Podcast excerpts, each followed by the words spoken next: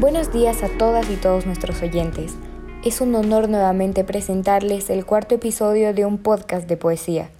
Hoy nos encontramos junto a Andrés Iñiguez, Jamie Figueroa, Dani Torres, Dayana Yazbek, Ariana Sotomayor y quien les habla, Doménica Cabrera. Reciban un cordial y cálido saludo donde quiera que se encuentren y pónganse cómodos para disfrutar este episodio. Como siempre, es un placer tenerlos con nosotros una vez más en este nuevo episodio. En este maravilloso día veremos a el famoso, muy conocido y clásico de la literatura, Edgar Allan Poe. Con una calurosa bienvenida empezamos.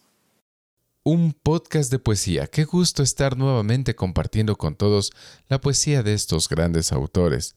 Este proyecto es una propuesta que desarrollamos con los estudiantes que no pretende ser un ensayo literario de ningún autor o un estudio académico de alguna teoría poética. No, pretendemos conocer a los autores, conocer su poesía y disfrutar de los sentimientos que nos quieren transmitir a través de sus letras.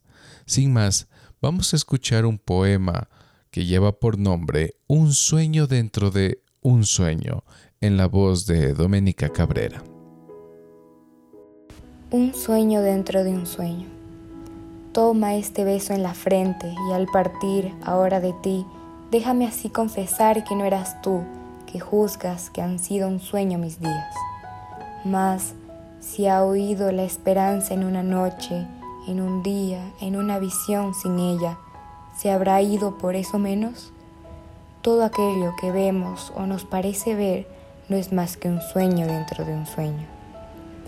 Me hallo en medio del bramido de una costa que las olas baten y tengo en mi mano granos de dorada arena, pocos, mas como se escurren al abismo entre mis dedos mientras lloro, mientras lloro.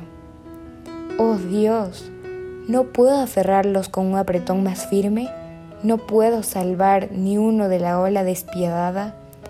Todo aquello que vemos o nos parece ver no es más que un sueño dentro de un sueño.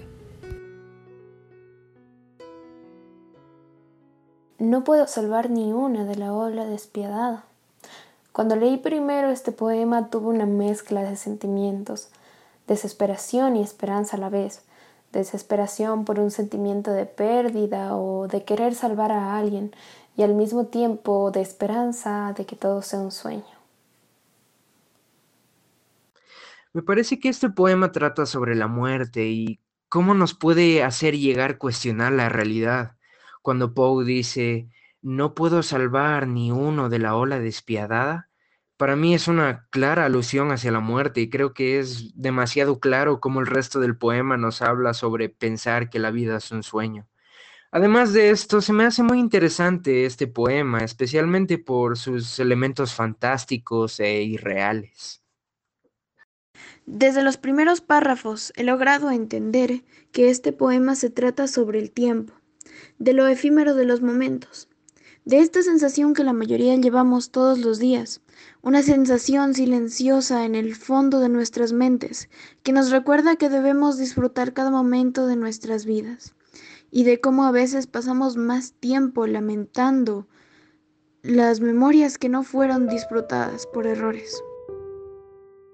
Luego de escuchar las interesantes intervenciones de mis compañeros, me permitiré compartirles el siguiente poema titulado solo. Desde el tiempo de mi niñez no he sido como otros eran, no he visto como otros veían, no pude sacar mis pasiones desde una común primavera, de la misma fuente no he tomado mi pena, no se despertaría mi corazón a la alegría con el mismo tono, y todo lo que quise, lo quise solo.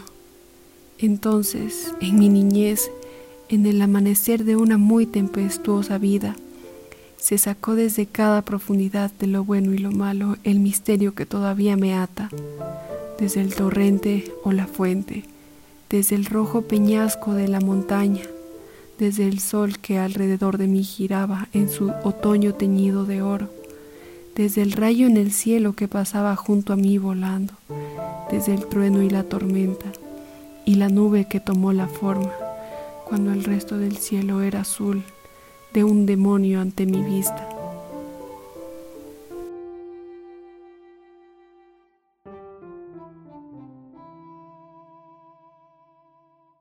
Eh, Poe nos dice que en su niñez había mucha soledad por el hecho de ser diferente a los demás y yo creo que era algo de esperarse de él porque podemos reconocer su grandiosa creatividad en sus obras.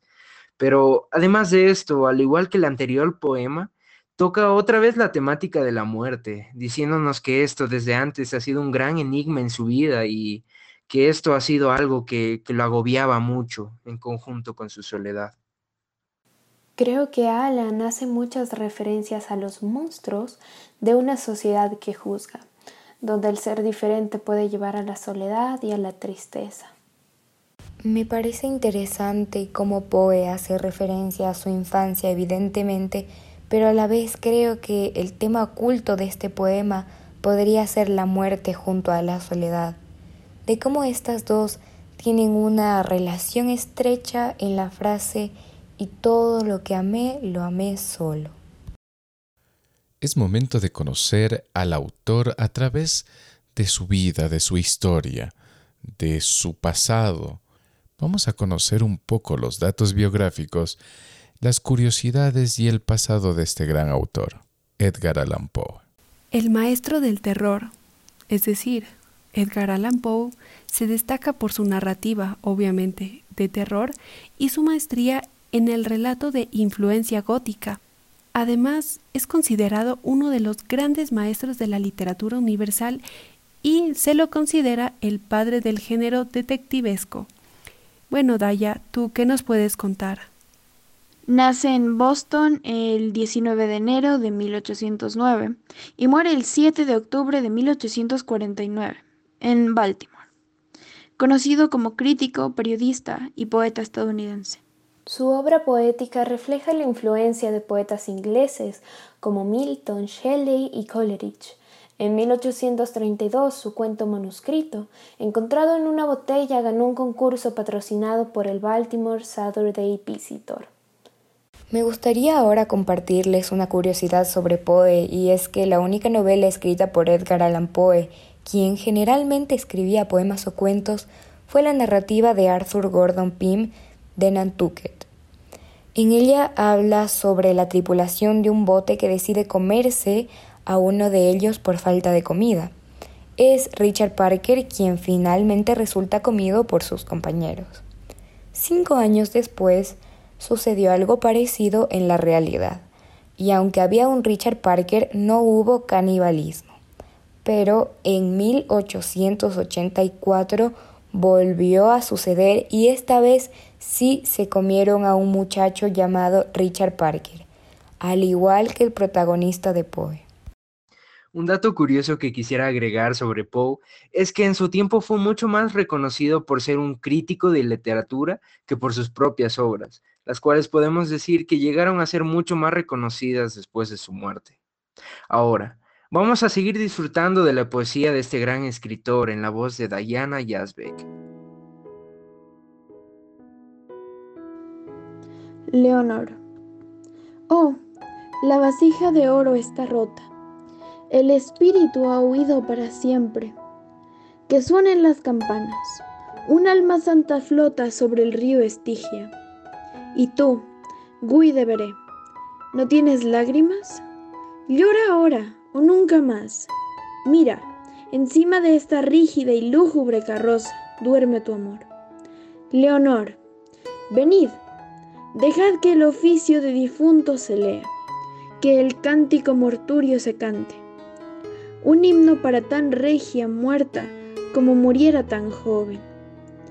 Un cántico fúnebre para ella, dudosamente muerta porque murió tan joven.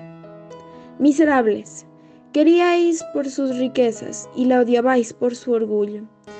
Y cuando su salud endeble, la bendijisteis porque moría ¿Cómo entonces será leído su ritual? El requiem cantado por vosotros, por ti, mirada oscura, por ti, lengua calumniosa, que habéis causado la muerte de la inocencia que muriera tan joven. Precavimos, pero no deliréis más, que el canto del sabbat suba hasta Dios tan solemnemente que la muerte no sienta ningún mal. La dulce Leonor ha ido adelante con la esperanza, volando al lado. Dejándole en el dolor a causa de esa querida criatura que habría sido su esposa. Ella, la bella, atractiva, que ahora yace tan profundamente, con la vida en la dorada cabellera, pero no en los ojos, la vida todavía en la cabellera, muerte en los ojos. Atrás, esta noche tengo el corazón ligero. No entonaré cantos morturios, pero sostendré el ángel en su vuelo, con un peán de los días pasados. Que no doblen las campanas, por temor a que su dulce alma, en su alegría religiosa, pudiera captar las notas cuando flotan hacia arriba, desde la tierra maldita, hacia los amigos de arriba, desde los amigos de abajo. Escapa el espíritu indignado, huyendo del infierno hacia el cielo, dejando los lamentos y los llantos por un trono dorado al lado del Rey de los cielos. Se sabe que en este poema Alan relata en versos la historia de una pérdida de su amada Lenore y con hermosas palabras se despide, alegando que en vez de estar triste con pena, su amado cree que donde ella ha ido podrá verla otra vez y por ello no derrama lágrimas. Lenore fue publicado originalmente en febrero de 1843 y luego reeditado en la antología de 1845 El Cuervo y otros poemas, y aparece nuevamente en la colección Las obras del difunto Alan Poe en 1850. Ahora nos deleitaremos con el poema El día más feliz, en la voz de Andrés Íñiguez.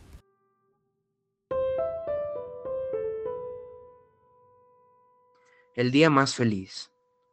El día más feliz, la hora más dichosa, los ha conocido mi corazón agotado y marchito. Pero siento que ha desaparecido ya mi más alta esperanza de orgullo y de poderío. ¿He dicho poderío? Sí, pero desde hace largo tiempo, ay de mí, se han desvanecido los bellos ensueños de la juventud. Han pasado ya, dejémoslos que se desvanezcan. Y tú, orgullo, ¿qué haré de ti ahora? Otra frente puede bien heredar el veneno que me has dado que por lo menos mi espíritu permanezca tranquilo. El día más hermoso, la hora más feliz que mis ojos hayan visto y hayan podido ver jamás, mi más brillante mirada de orgullo y de poderío. Todo eso ha existido, pero ya no existe. Yo lo siento. Y esa esperanza de orgullo y de poderío me fuera ofrecida ahora acompañada de un dolor semejante al que experimento. No quisiera revivir esa hora brillante porque bajo su ala llevaba una oscura mezcla y mientras volaba dejaba caer una esencia todopoderosa para consumir un alma que tan bien la conocía. Este poema me hace pensar mucho en las memorias, en especial en la frase, porque bajo su ala llevaba una oscura mezcla. En cómo puede ser momentos tan alegres de recordar pero una vez que los observas luego de mucho tiempo, te das cuenta que tu ignorancia en el momento era lo que realmente lo hacía hermoso. Indagando un poco encontré esta pequeña reflexión sobre lo que dice Alan Poe en este poema. Eh, dice que explora la tristeza por la pérdida de la juventud en una época en la cual el autor servía en el ejército con tan solo 19 años de edad. Sin duda esto es tan cierto, ya que este poema me refleja tanto dolor de perder tu esencia haciendo algo que no te gusta o que simplemente eres obligado a hacer. Me parece algo irónico que el título de este maravilloso poema sea El día más feliz y que sus versos evidentemente tengan cierto aire de nostalgia, tristeza y pesadez, aunque esto me hace pensar en que nuestro poeta quiso hacerlo así para que de este modo sea más llamativo para las y los lectores. Bueno, este poema se considera uno de los más controversiales de Poe, pues una versión casi idéntica fue firmada por su hermano mayor, William Henry Leonard Poe, y apareció en la revista North American. Y es debido a esto que se generaron dos posibles hipótesis respecto al tema. La primera y la más viable es que Edgar Allan Poe le haya adjuntado el poema a su hermano mientras servía en el ejército, como lo comentó Ari, y que éste lo haya enviado a la revista generando cierta confusión sobre su autoría. O bien la segunda hipótesis es que el autor haya sido realmente el propio William. Esto sin duda será un misterio. Y sin más que decir, escuchemos el siguiente poema en la voz de nuestra querida Ariana. Annabel Lee. Hace muchos, muchos años, en un reino junto al mar, vivía una doncella que tal vez conozcas llamada Annabel Lee. Y esta doncella vivía sin otro pensamiento que amarme y ser amada por mí. Ambos éramos niños en este reino junto al mar, pero amábamos con un amor que era más que amor, yo y mi Annabel Lee con un amor que los alados serafines del cielo nos envidiaban a ella y a mí. Y por esta razón, hace mucho tiempo, en este reino junto al mar, de una nube sopló un viento que lo a mi amada Annabel y sus parientes de alta cuna vinieron y se la llevaron lejos de mí, para encerrarla en un sepulcro en este reino junto al mar. Los ángeles, descontentos en el cielo, nos envidiaron a ella y a mí. Sí, por esta razón, como todos saben, en este reino junto al mar, el viento salió de la nube por la noche para helar y matar a mi Annabel Lee. Pero nuestro amor era mucho más fuerte que el de aquellos mayores o más sabios que nosotros, y ni los ángeles arriba en el cielo, ni los demonios debajo del mar, jamás podrían separar mi alma del alma de la hermosa Annabel. Pues la luna nunca resplandece sin traernos sueños de la hermosa Lee y las estrellas nunca brillan sin que yo sienta los ojos radiantes de la hermosa Annabel Y cuando llega la marea nocturna, me acuesto junto al lado de mi amada, mi amada, mi vida y mi prometida, en su sepulcro, allí junto al mar, en su tumba, junto al ruidoso mar.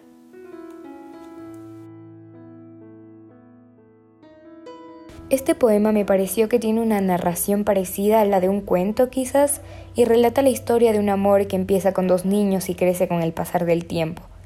Este era tan envidiable que un día el cielo quiso arrebatar trágicamente a la amada de Poe, pero aquello no rompió los lazos que estos enamorados tenían, por lo que no sabría si expresar que el poema tiene un final triste. ¿Qué opinas al respecto, Jamie? Concuerdo contigo, Dome, y un dato interesante sobre este poema es que Annabelle fue el último poema largo escrito por Poe, que fue publicado inmediatamente después de su misteriosa muerte en 1849. Y para nuestros oyentes que conocen la trayectoria vital de Poe, no será una sorpresa descubrir que Annabelle es aterrador y triste al mismo tiempo, ya que juega con uno de los temas favoritos del autor, la muerte de una joven y bella mujer. Es inevitable señalar las similitudes entre la vida de Poe y este poema, pues el autor de Baltimore estaba también enamorado de una joven, su prima Virginia, y con la quien se casó cuando ésta solo contaba con 13 años de edad. Y lamentablemente Virginia murió dos años antes de que este poema fuera escrito, dejando claro que Poe sabía exactamente de lo que hablaba. Diana, vamos contigo.